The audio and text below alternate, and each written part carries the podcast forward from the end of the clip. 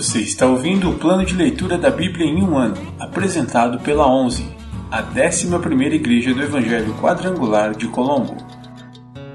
Dia 24, 24 de janeiro, semana 4.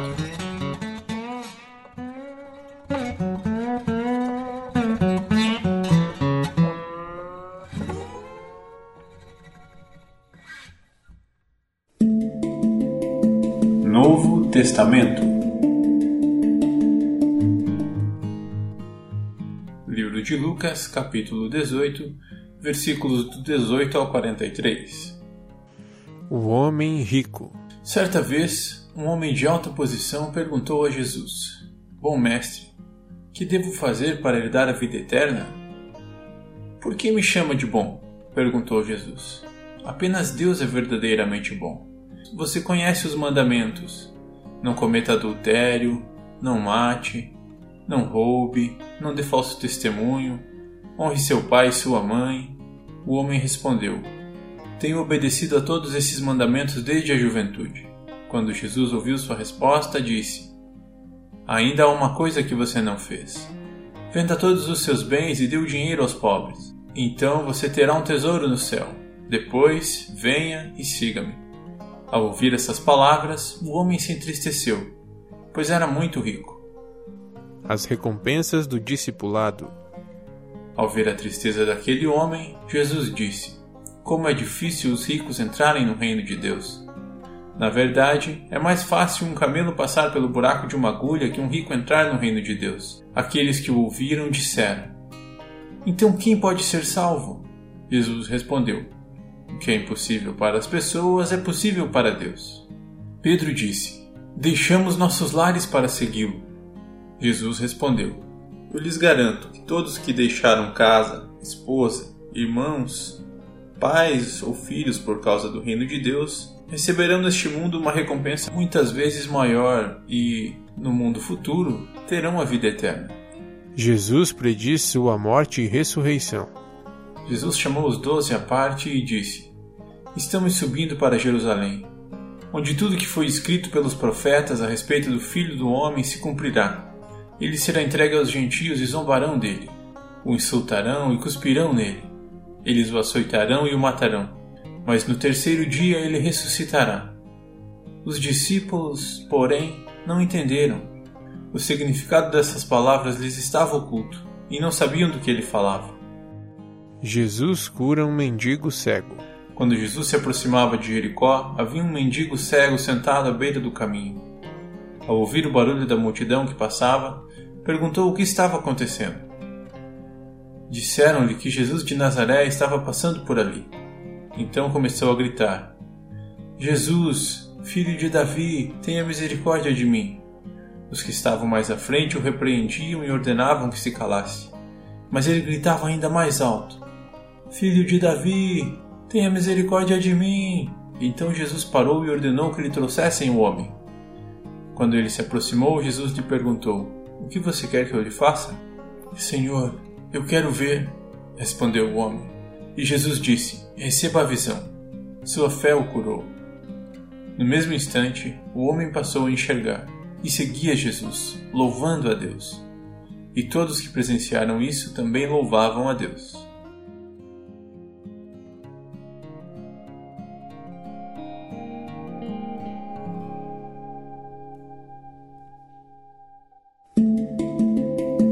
Antigo Testamento Pentateuco ou Torá.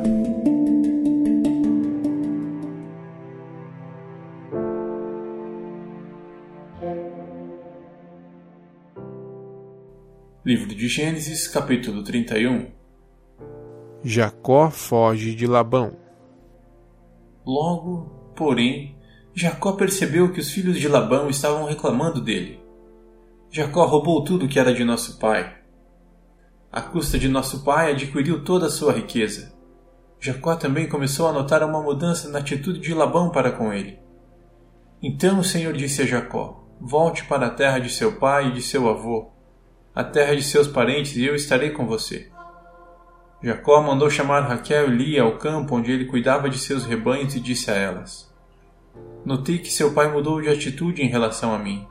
O Deus de meu pai, porém, tem estado comigo. Vocês sabem como tenho trabalhado arduamente a serviço de seu pai.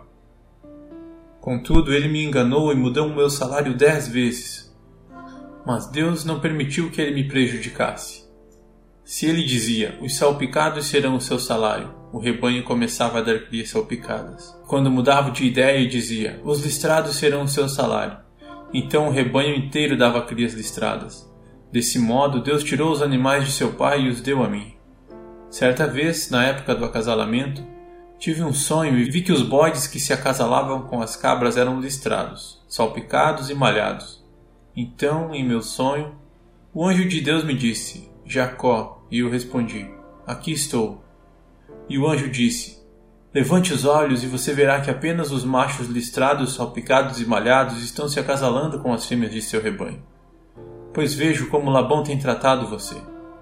Eu sou o Deus que lhe apareceu em Betel, o lugar onde você ungiu a coluna de pedra e fez seu voto a mim.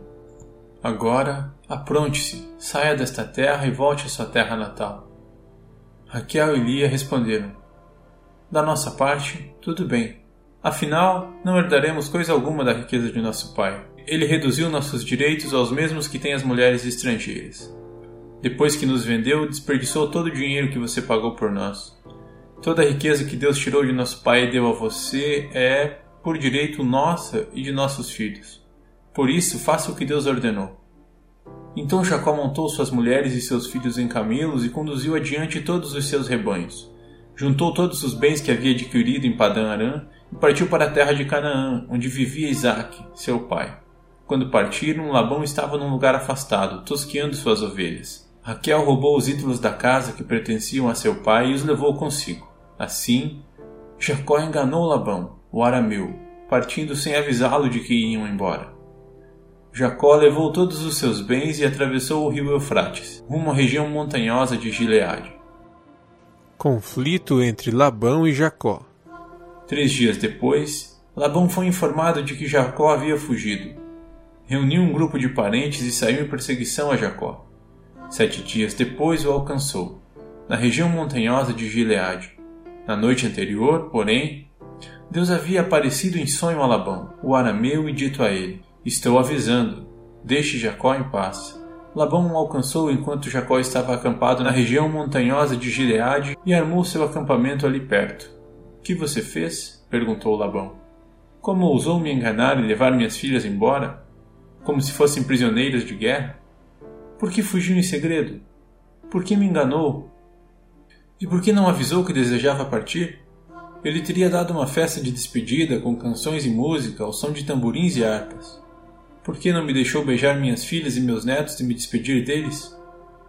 Você agiu de uma forma extremamente tola. Eu poderia destruí-lo, mas o Deus de seu pai me apareceu ontem à noite e me advertiu. Deixe Jacó em paz. Entendo sua vontade de partir e seu desejo de voltar à casa de seu pai. Mas por que roubou meus deuses? Jacó respondeu: Fugi porque tive medo. Pensei que o Senhor tiraria suas filhas de mim à força. Quanto a seus deuses, Veja se consegue encontrá-los, e quem os tiver roubado deve morrer. Se encontrar qualquer outra coisa que lhe pertença, identifique-a diante de todos estes nossos parentes e eu a devolverei. Jacó, porém, não sabia que Raquel havia roubado os ídolos da casa. Labão foi procurar primeiro na tenda de Jacó e depois nas tendas de Lia e das duas servas, mas nada encontrou. Por fim entrou na tenda de Raquel. Acontece que Raquel havia pego os ídolos da casa e os escondido na cela de seu camelo, e estava sentada em cima deles. Quando Labão terminou de vasculhar toda a sua tenda sem encontrar os ídolos, Raquel disse ao pai: Por favor, perdoe-me por não me levantar para o Senhor, mas estou em meu período menstrual.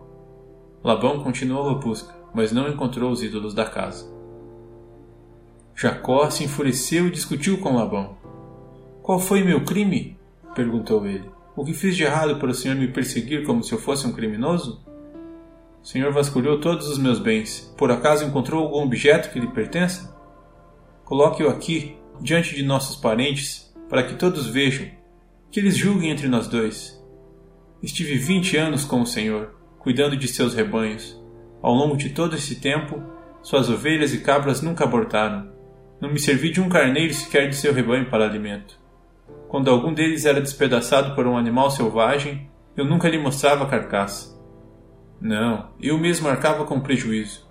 O Senhor me obrigava a pagar por todo animal roubado, quer à plena luz do dia, quer na escuridão da noite. Trabalhei para o Senhor em dias de calor escaldante e também em noites frias e insones. Sim, por vinte anos trabalhei feito um escravo em sua casa. Trabalhei 14 anos por suas duas filhas e depois mais seis anos para formar meu rebanho. E dez vezes o Senhor mudou meu salário. De fato, se o Deus de meu pai não estivesse comigo, o Deus de Abraão e o Deus temível de Isaque, o Senhor teria me mandado embora de mãos vazias. Mas Deus viu como fui maltratado, apesar de meu árduo trabalho. Por isso ele lhe apareceu na noite passada e o repreendeu. O acordo entre Labão e Jacó. Labão respondeu a Jacó: Essas mulheres são minhas filhas, as crianças são meus netos, e os rebanhos são meus rebanhos. Na verdade, tudo o que você vê é meu. Mas o que posso fazer agora por minhas filhas e pelos filhos delas? Façamos, portanto, você e eu, uma aliança que sirva de testemunho do nosso compromisso. Então Jacó pegou uma pedra e a colocou em pé como um monumento. Em seguida disse aos membros de sua família: Juntem algumas pedras. Eles pegaram as pedras e as amontoaram.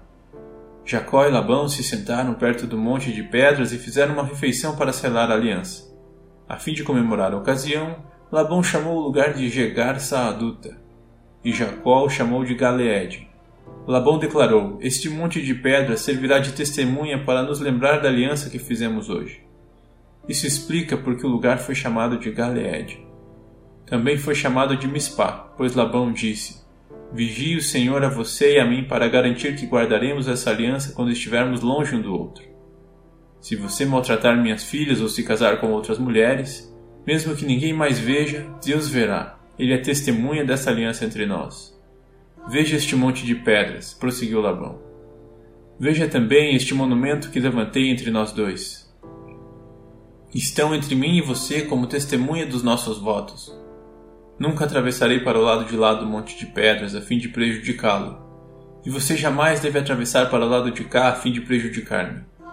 Invoco o Deus de nossos antepassados, o Deus de seu avô Abraão e o Deus de meu avô Naor, para que sirva de juiz entre nós.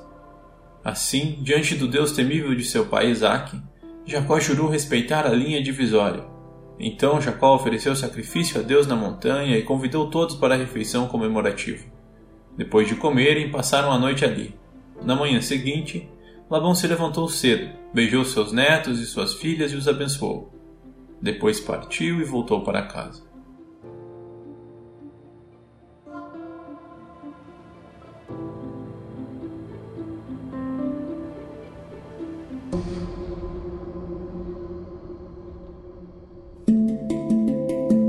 Livros poéticos.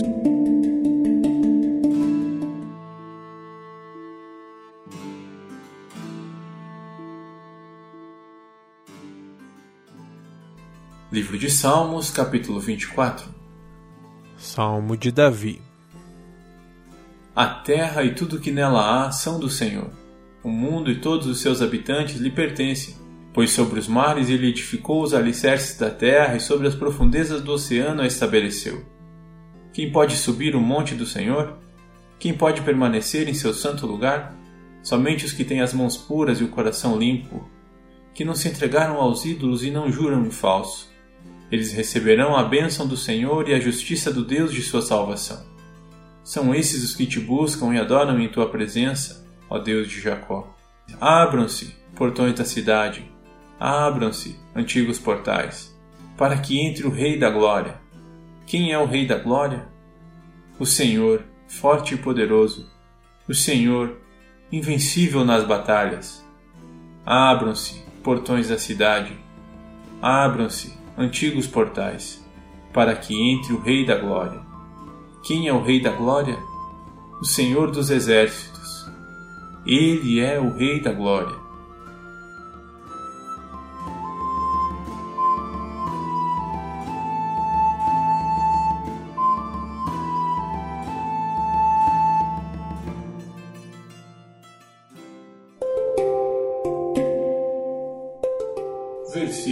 Da semana.